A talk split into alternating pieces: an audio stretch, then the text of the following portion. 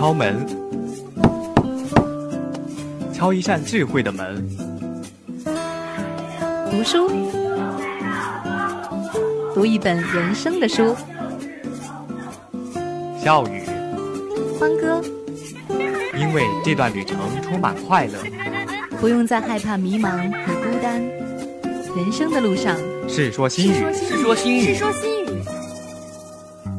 是说新语，和你一起走。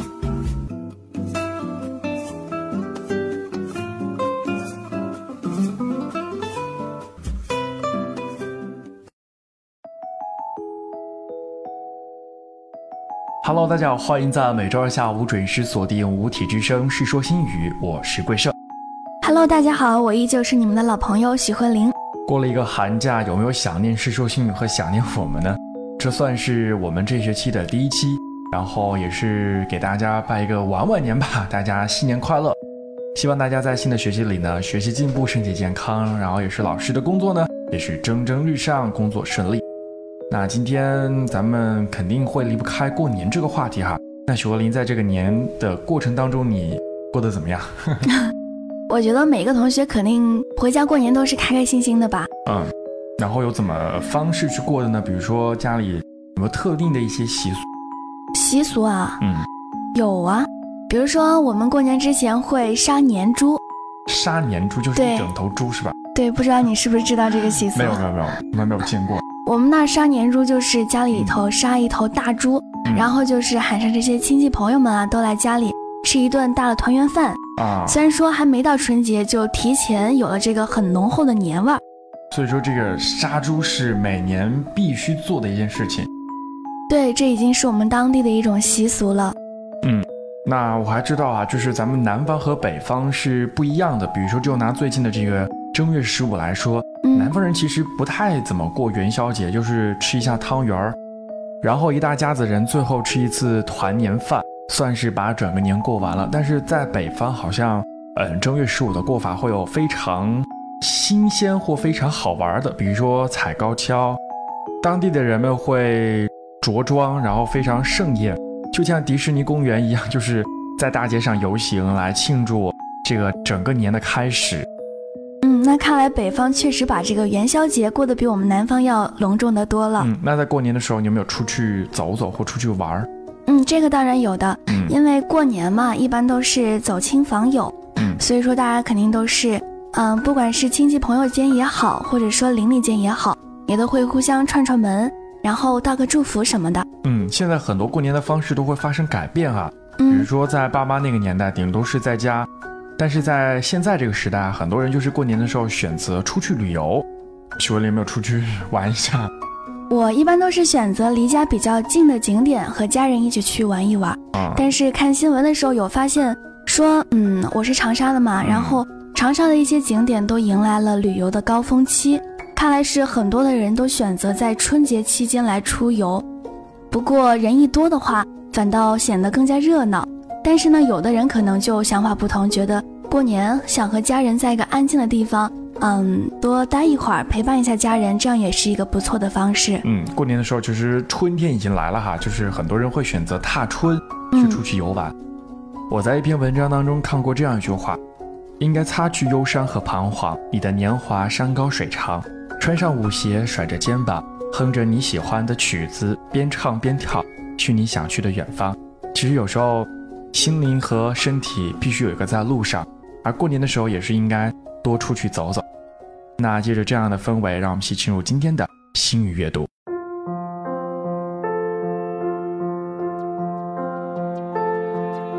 有大师，也有草根；有故事，也有美文。心语阅读，愉悦品品。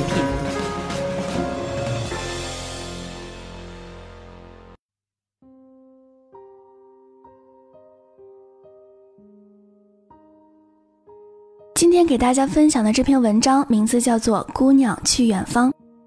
磊子大名叫张磊，是个姑娘，名字里带“磊”字的姑娘不多。磊子叫磊子，并不是他家人的意愿。他生下来以后，磊子爸抱着他去落户口。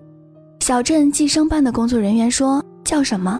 磊子爸说：“张雷。”在遥远的上个世纪八十年代，东北的户籍工作还是朴实的人工录入，工作人员在户口簿上潦草地划拉一摊字。磊子爸歪着头看，不对，花蕾的蕾，我们是姑娘。工作人员冲着磊子爸笑了笑，都一样，国家提倡节约用纸。磊子从小到大都是一副男孩子的装扮，夏天下面穿破旧的短裤，上面套一件被洗得看不出原有的颜色的宽松 T 恤。磊子动作幅度稍微大一点，半个肩膀就露了出来。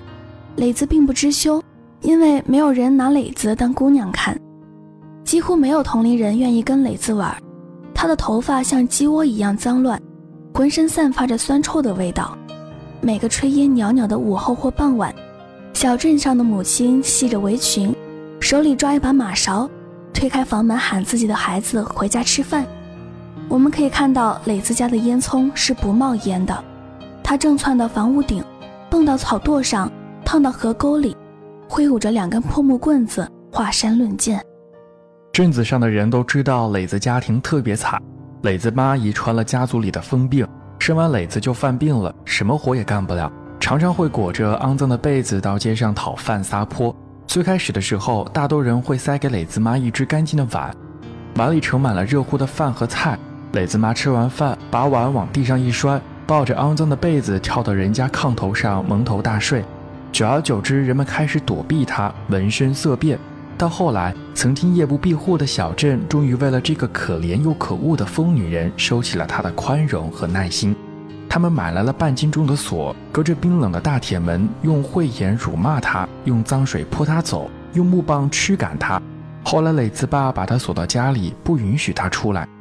在我们这个小镇放学的路上，有几个镇里的老人，头发花白，坐在镇子口的牌坊边抽着烟袋，一锅接一锅的抽。小时候就见他们蠕动着干瘪的嘴唇，口里一颗牙都不剩。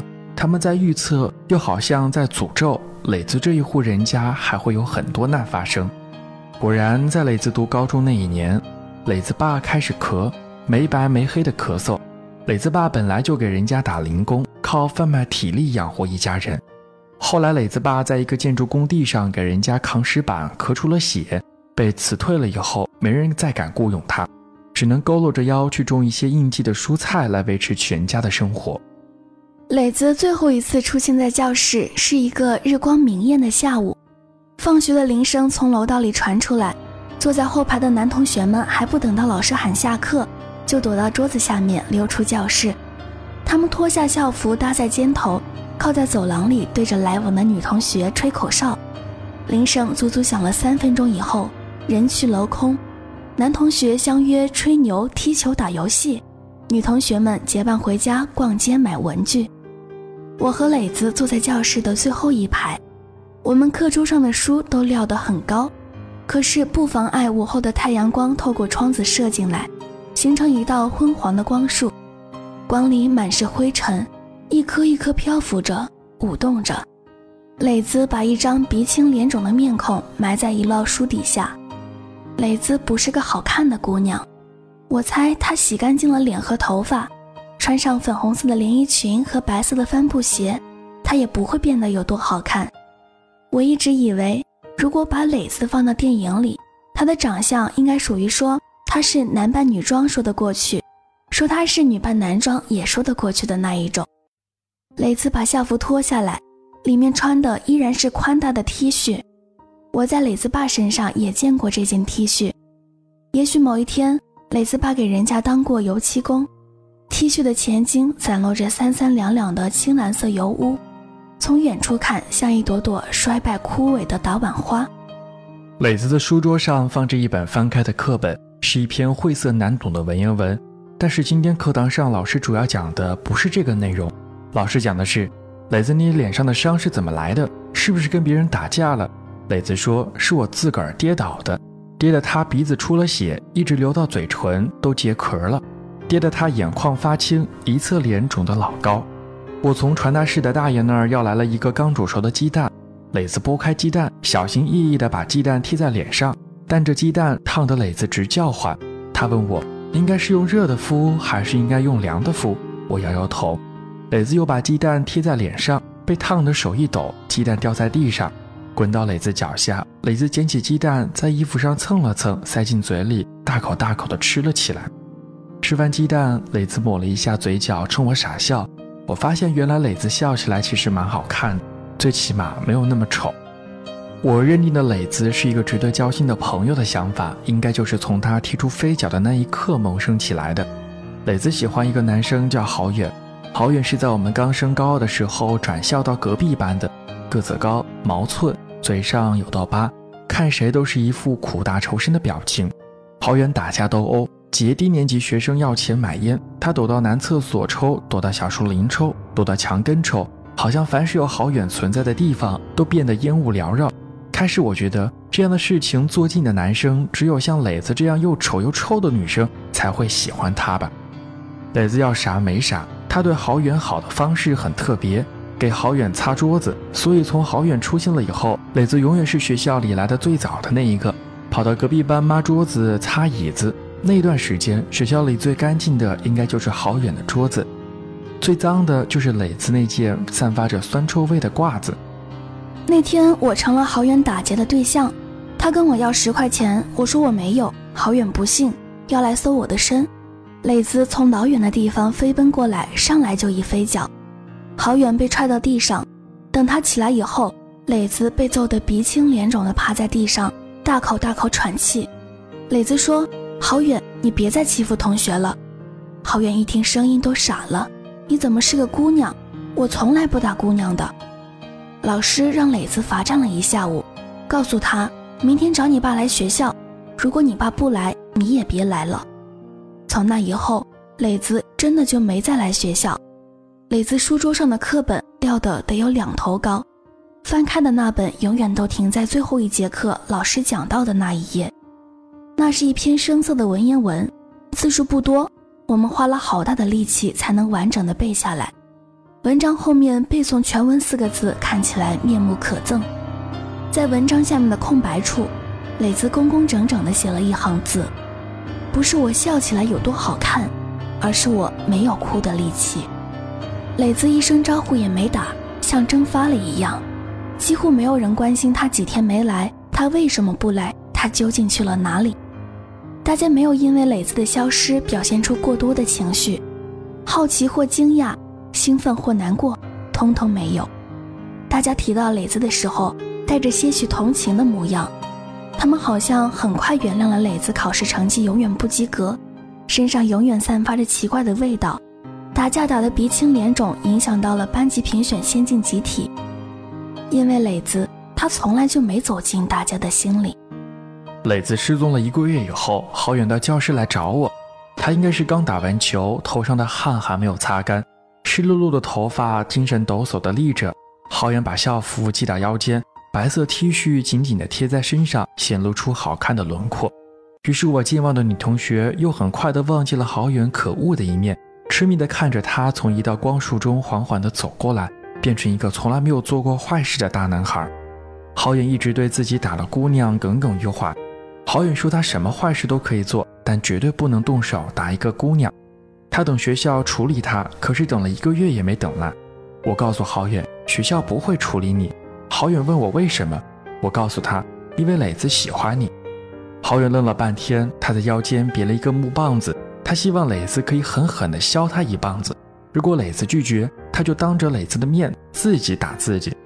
在那个下午，我们都翘了课。我们的镇子不大，沿着学校正对的马路一直骑下去。骑到村口，往左拐五百米就是磊子家。老牌坊前的老人们依旧叼着烟袋，喃喃自语。他们蠕动着干瘪的嘴唇，我好像听他们在讲磊子家还会有难。磊子家出事了。磊子被郝远狠揍的那天，他爸查出肺癌，当天下午就一脖子吊死在自家的门框上。磊子家亲戚赶过来帮忙处理了后事。磊子为了省买白布的钱。在门口挂了一件他爸生前的白色 T 恤。我和郝远去看磊子的时候，他爸已经走了一个月了。磊子与往常看上去很不一样，头发干净利落的别在耳朵后面，整个人整洁了很多。我们去的时候，磊子在给他妈喂饭。磊子看见我们，把一把勺子塞到磊子妈手里，盯着她的眼睛，像哄一个不经事的孩子一样。我出去一下，你自己能不能好好吃饭？磊子妈望着我们，眼神里充满了恐惧。郝远看了看磊子，又看了看磊子妈，咧开嘴傻笑起来。磊子妈也傻笑，她冲磊子点了点头。磊子家的院子里有一块不大的菜园，郁郁葱葱生长着一园子的蔬菜。磊子说：“我爸留下的，再过一个月就卖。”这是他临终前的最后一句话。磊子不上学的这段时间，一直在除园子里的草。磊子冲着我们笑，带着说不清的味道，酸甜苦辣，爱恨情仇。我一下子就想起来，磊子在课本里写下的那句话：“不是我笑起来有多好看，而是我没有哭的力气。”有的时候，我们不往前走，不是太懒惰，是前路坎坷，到处都是荆棘，我们打着赤脚，没有穿鞋。磊子没用那个木棒削好远，我们骑着单车跑到牌坊下，磊子拎着木棒对几个老人说道：“为什么成天说我们家有难有难？”磊子把木棒举过头顶，老头吓得一屁股从台阶上滚下去，假牙掉到泥土里，颤抖着用苍老的双手在地上四处抓，木棒狠狠刷在地上。磊子笑了：“老头，你们都别死了。”好好活着吧，我们赶快跳上单车，排成队，磊子在前，好远中间，我最后，与老头们依依惜别。再见，老头，你们好好活着吧。出了镇子，再骑半个小时就有一座山。磊子骑着他爸留下的二八式自行车，穿着短裤，两条大长腿卖力地蹬着踏板，肥大的 T 恤迎着风在身后飞舞。我们爬到山顶，把镇子看了个通透。郝远说：“你看那是牌坊。”我说：“我看到的，老头还在那儿找他的假牙。”磊子不说话，背过身，认真地望着天空。他说：“我想去那儿。”天空中云卷云舒，一团压着一簇，乌泱乌泱的变作心事，塞进姑娘的心里。好友问他哪里，磊子抬手一指那儿，好远好远的地方。日子没有因为小菜园好起来。磊子爸为了让磊子上学，欠了一屁股的外债。磊子虽然辍学，债务还要还，家里的疯妈要吃饭，过年也得吃顿饺子，给疯妈买件新衣服啥的。我和郝远周末的时候帮磊子割菜卖菜，磊子三点钟就得起床出去卖，骑着二八式自行车一趟一趟的送。开始的时候，人们管磊子叫小伙子，后来等磊子头发长长了。倒腾蔬菜的小商贩才盯着磊子仔细看了一番，决定叫磊子小姑娘。磊子卖了两个月的菜以后，发现卖菜来钱不快，再贵的菜也有生长周期的。磊子不卖菜的时候，我和郝远陪着他蹲在牌坊前纳凉。郝远被磊子管着，不敢去节前买烟。他把老头嘴里的烟斗夺过来，使劲嘬上一口，呛得郝远直流眼泪。磊子不知道从哪儿倒腾回来一些物件，每个傍晚时分。落日洒了一把昏黄在镇子的顶空，磊子把一个大布袋子搭到自行车上，开始他的事业。镇子上有几个知名的大企业，几乎一锅端了全镇的适龄姑娘，像磊子一样提前辍学的姑娘，还有隔壁镇子跑来打工的姑娘。磊子跑到这几个厂子门口，布袋子往地上一扔，摊开一块床单，卖袖套，卖口罩，卖白色褂子。销量最好的是裙子，磊子十块钱一条买回来，卖三十块一条，一概不允许还价。磊子口号打的也是挺响的，镇长来了也这价，这叫童叟无欺。磊子应该是我们镇子里最早专业摆地摊的，他在卖裙子这件事上品行算是好的，再加上磊子家是著名的贫困户，姑娘们都愿意上他这儿来买裙子，买的称心，话说出去也好听。人家磊子不容易，能帮一把就帮一把呗。镇里的城管也不管他，因为城管里还有他们家债主呢，也不想让借出去的钱肉包子打狗。我三天两头会见到努力贩卖裙子的磊子，我每见磊子一次，他都会给我们和以前不一样的感觉。他换上了干净的白衬衫，一条淡紫色的长裙和一双白色的帆布鞋，磊子在一点一点的变好。磊子低头找零钱的时候，利落的头发唰的滑了下去，遮住了磊子的半边脸。他翘起一根小指，把头发拢到耳朵后面，笑盈盈的与对面的姑娘说：“不好意思，请等一下。”我一下子就发现我自己错了，我以为磊子可以是男孩，也可以是个姑娘，在他的生命里，下顿吃什么比性别是什么更重要。可是你看，磊子就是磊子，姑娘就是姑娘，磊这个字里，无论有三个十还是四个十，磊子也是一个姑娘，一个向着阳光拼命生长的姑娘。好远见的磊子次数比我还多，不是每天都见。但比三天两头儿频繁。我常常见到好远光着膀子，把汗水浸透的 T 恤搭在肩膀上。好远没有经济来源，又不能去节钱买烟，憋得满脸涨红，用手拍一个熟透的西瓜，抓起来就啃。西瓜不用花钱买，在郊区的西瓜地顺手牵一个回来就行。好远翘课陪磊子去进货，每人车后座紧紧绑一个五彩缤纷的编织袋子，物件越进越多，纺织袋子越装越满。磊子车后座的黑胶皮绳再也没有法把袋子牢固地固定住，于是郝远和磊子一手推着车把手，一手扶着袋子，从进货的地方一路把货推回镇子。公里的路，两个人推五个小时。他们把编织袋子推回来的时候，镇子上正飘着一缕缕青烟，妈妈们系着围裙，拿着马勺，一脚踏在门槛外，一脚踏在门槛里。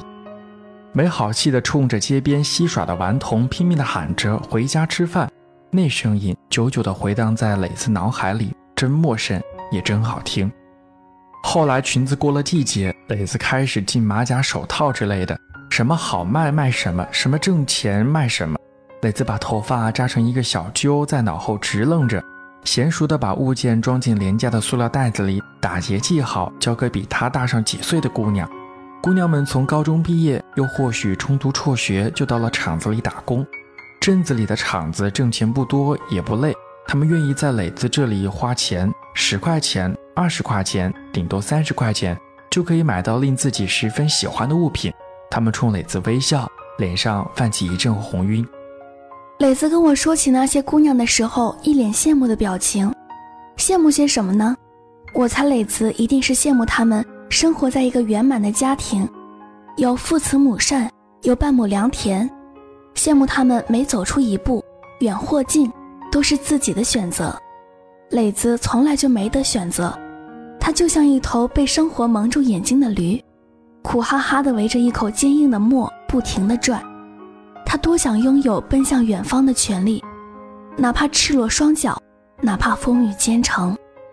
好远吃了一个夏天的西瓜。手掌拍出了茧子，国庆以后，田地里再顺手也牵不出西瓜，于是好远开始从玉米地里偷玉米。他用校服兜上十几磅，从牌坊底下架起一堆火，把抽烟袋的老头的胶鞋拔下来扔到火堆里，火苗滋滋作响，玉米烤得喷香。磊子不知道西瓜和玉米的来历，吃起来满脸的西瓜瓤和玉米粒，幸福得很。那年一入冬就下了场大雪，足足三十公分厚。磊子烧光了从荒地里捡回来的柴，托人低价买了一车煤。磊子好远，我们三裹了厚厚的棉衣，穿着大棉鞋，先用板丘把雪铲到路两边，再一点点用车往磊子家推。我们咬着牙扎着马步，推不动就背过身，用后背往前顶。后来我们热得把衣服都脱了。汗珠子从通红的脸上滑下来，不知道铲了多久，推了多远，才把那半车煤推到磊子家。其实那一年我们镇子的煤炭业务已经包邮了，只是我们上门自取可以省三十块钱的送货费。那天磊子把炉子烧得旺旺的，磊子妈吃饱了饭，打着响鼾睡下。我们三个推煤的脱了棉袄，满头大汗的围在炉子旁边烤火。磊子自己进的狗皮帽子从来不舍得戴一下，耳朵冻透了，被炉子烤得又红又烫。好远穿着湿透的毛衣跑到外面抓了一把雪，捂到磊子耳朵上，瞬间化成了水。磊子在炉子上放了一盆白菜豆腐汤，用一个大了好几圈的锅盖扣着，时不时垫着抹布去看看汤好了没有，豆腐熟了没有。我们三个饥肠辘辘，谁也没有注意到外面又下了雪，一片一片的，像漫天的白天鹅的羽毛，从空中跳着悠闲的舞步散落下来。炉子里的火燃得起劲，盆子里渐渐发出了烧开水的响声。浩远赶紧伸长了脖子去瞅瞅，谁管外面的雪是三十公分还是五十公分？磊子挽起袖管，叉开腿，伸长了脖子喝了一碗又一碗。磊子满足地笑了，好像当年磊子蓬头垢面，套着一件脏 T 恤，跳到柴堆上，比划着一支木剑时，不知人间疾苦的那张脸。磊子盘算着还有几户人家的债务没有还清，还清了之后，他还要买辆三轮车，进更多的货，卖更多的钱给他妈看病。磊子喝下最后一碗汤，把空碗捧在手里。幸福地打了一个饱嗝，我和郝远也学着磊子的样子，把碗捧在手里，狠狠地打了一个饱嗝。炉子上的豆腐汤咕噜咕噜地冒着泡，磊子、郝远，我们三个人低沉而热烈地讨论着我们人生中的所获和未知。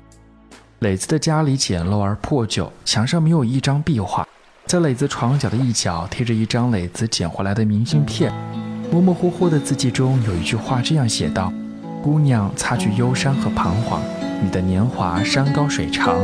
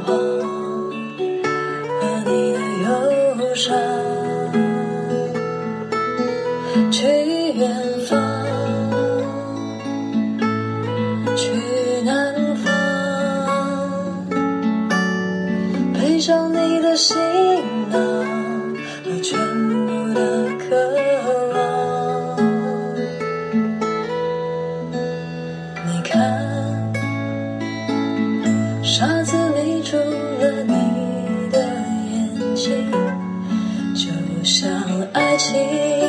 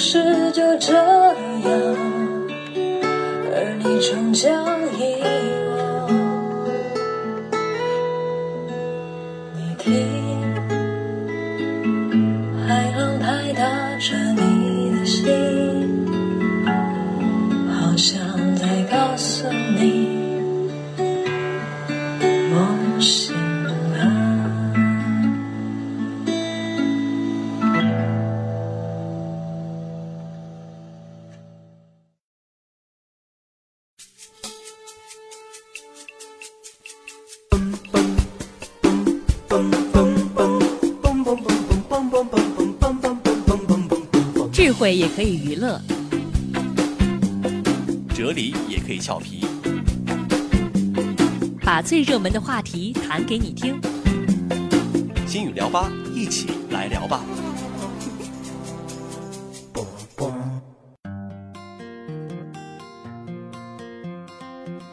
在一首歌曲之后，这里依旧是《世说新语》，我是桂胜，我是许鹤林。嗯，那刚才给大家分享的这篇文章呢，其实是作者的一个回忆录，算是回忆自己的好朋友郝远和磊子。其实，在我们的生命当中，有很多像这样子的人出现过，在我们生命当中留下了不一般的印记。是的，我们一生中会遇到很多个人，嗯，每个人都有每个人自己不同的特质，就像刚刚给大家分享的这篇文章里面。磊子身上的这种特质，其实有很多地方是值得我们学习的，所以我们在遇到不同人的时候，也应该学习他们身上那份独特的特质。嗯，那话说回来，在寒假的时候有没有参加同学聚会？当然有啦。嗯，然后会不会让你回首往事？我觉得，呃，回老家的话，一般都是初中同学和高中同学的聚会嘛。嗯，就发现同学们还是跟当时。同窗的时候有了些许的改变，或者说个别的同学变化非常的大，所以也算是一个比较有惊喜的 party 吧。嗯，呃，今天是第一次见到徐国林啊，就发现徐国林有点长胖了。我相信是每一个呃人回家过年之后，然后家里大鱼大肉吃的，然后都会有一点点长胖，是不是？对，在家里的话就特别悠闲，然后整天吃喝玩乐，说的不过分，确实是这样。嗯，所以的话。就嗯，过年期间也吃的很好，然后就 确实长胖了不少。嗯，所以说回到新学期，想必很多同学们都有一个愿望，就是来年减肥吧。不知道其他的同学有没有这样的困扰？嗯，还说到过年啊，其实，在不同年代会用不同的方式过年。比如说在五十年代，随着建国伊始引进的一百五十六个工矿项目，以及武汉长江大桥等大型基础设施的开工建设。新中国一片百废俱兴的情景，也是到了一九五八年的前夕，最热闹的要算十三陵水库的工地，两万七千多名民工、官兵、干部、学生和劳动的歌声响彻了大年三十的整个晚上。属于五十年代的人们则为过年有鸡鸭鱼肉和水果糖吃而兴奋，买几斤肉、几只鸡和一条鱼，加上一点青菜、豆腐，已经够一家人快快活活的吃好几天了。除了吃呢，玩也是很多的。比如说逛庙会的时候，大人们会买一个风车或者一串糖葫芦，生于五十年代的人们就举着到处疯跑。至于各厂也要举办文艺晚会，郊县文化馆则有丰富的群众文艺演出。看来五十年代的人们过年还是颇有年味儿的。但是对于天灾人祸的六十年代来说，对于孩子来说，春节永远是快乐的。嗯，平日里粗粮细作，难见荤腥。除了除夕夜的富强粉、肉馅饺子就会显得格外的香。平日里没有零花钱，春节里糊个纸灯笼，红色小鞭炮拆开来单个放，都能让快乐延续一整年。嗯，集体性啊是六十年代春节的特征。那个时候，单位发票看电影、操办友谊会、团拜、接到统一发票证、购货本、组织打扫卫生，都是非常热闹的。嗯，没错。不少生于六十年代的人啊，可能听到过自己的哥哥姐姐这样向父母拜年：“爸爸同志，妈妈同志，春节好。”所以说，六十年代过春节，登门拜年、拱手作揖、恭喜发财等等啊，都是被单位团拜、点头之意和过年好所替代。那到了七十年代，从上山下乡受教育到恢复高考，从打到美帝到中美建交，从文革到改革开放。七十年代末，春节的传统色彩加强了，庙会传统小吃也是恢复了。人们嗑瓜子儿、放鞭炮、包饺子，发压岁钱，互相拜年。一些年轻人啊，也是穿起了喇叭裤，留起了长发，拎着录音机，放着流行歌曲，招摇过市。那七十年代的短缺经济下，即使在最困难的年代里，中国人仍然是隆重的对待。春节期间，市场供应的商品种类也是越来越多，年饭也是越来越丰盛。那是关于吃呢，在一九七九年看到的，可能是报纸上最丰盛的记录，时鲜多了。春节市场上有金江、西泉、鹿泉白酒投放到市场，大核桃巧克力、话梅糖等恢复生产，蛋香饼干、香酥饼干、特制蛋糕、巧克力棍糖等十一种新产品也是安排生产供应。那除了吃这一方面啊，在八十年代还有一件大事发生了。嗯，一九八三年第一届现场直播的春节晚会一炮打响，李谷一一口气唱了《相恋》等七首歌。后来，《难忘今宵》几乎成了每届晚会的结束曲。没错，春节穿新衣啊！八十年代，人们开始走出了黑灰蓝服装的包裹，嗯，西服啊、夹克、牛仔、羊绒衫、防寒服、皮大衣流行成了一股彩色的风。作为礼品，风行一时的暖瓶、脸盆、枕巾、台布，到八十年代问津者日少，年里的文化渐浓，明信卡呀、贺卡呀、挂历反倒是逐渐流行了起来。所以说，八十年代啊，人们年货要准备新三件了，也就是彩电、冰箱、洗衣机。嗯，那说完八十年代，算是再说到咱们的年代了哈，咱们都算是九零后。其实，在九十年代最火的就是春晚。提到春晚呢，就不得不提到倪萍和赵忠祥。看春节期间的商家的广告词，就能知道百姓过年有多忙了。比如说，打个电话拜年，欢天喜地大团圆；包饺子，贴窗花，欢乐在农家。看焰火放鞭炮，京郊真热闹。春节不在家，假日列车游天下。其实九十年代年饭家宴都挪到了酒店吃，时兴涮火锅、涮羊肉，之后是烤鸭、粤菜、川菜、上海菜、湘菜相继而至。中国还穿插着红焖羊肉、家常菜，各家餐厅也是为了年饭，也是绞尽脑汁变换花样。到了一九九六年，连饺子城也火爆起来了。进入到如今的二十一世纪啊，到饭店吃年夜饭的人的确是越来越多。不过这年夜饭的规格也可谓是越来越高了。旅游过节依然是潮流，只是人们早已不再满足于在国内转悠，更多的人涌向了新马泰、欧美。团圆啊，还是年的主题。没错，年根底下，嗯，如潮的人群依然奔向大小车站，拥挤着要赶在大年三十前回家，好吃一顿团圆饭。老一辈的人啊，依然有着浓厚的年的情节，一年年的坚守着过年的习俗，鞭炮、春联、福字、年画、祭祖、拜年、压岁钱等年的专有事物，在他们的心中分量依然很重。其实过年有个主题是一直不变的，就是要回家，不论是这个家离自己有多远，一定要要买一张车票，哪怕车票非常难买，也要排着队去买一张车票回家。其实现在已经春天了哈。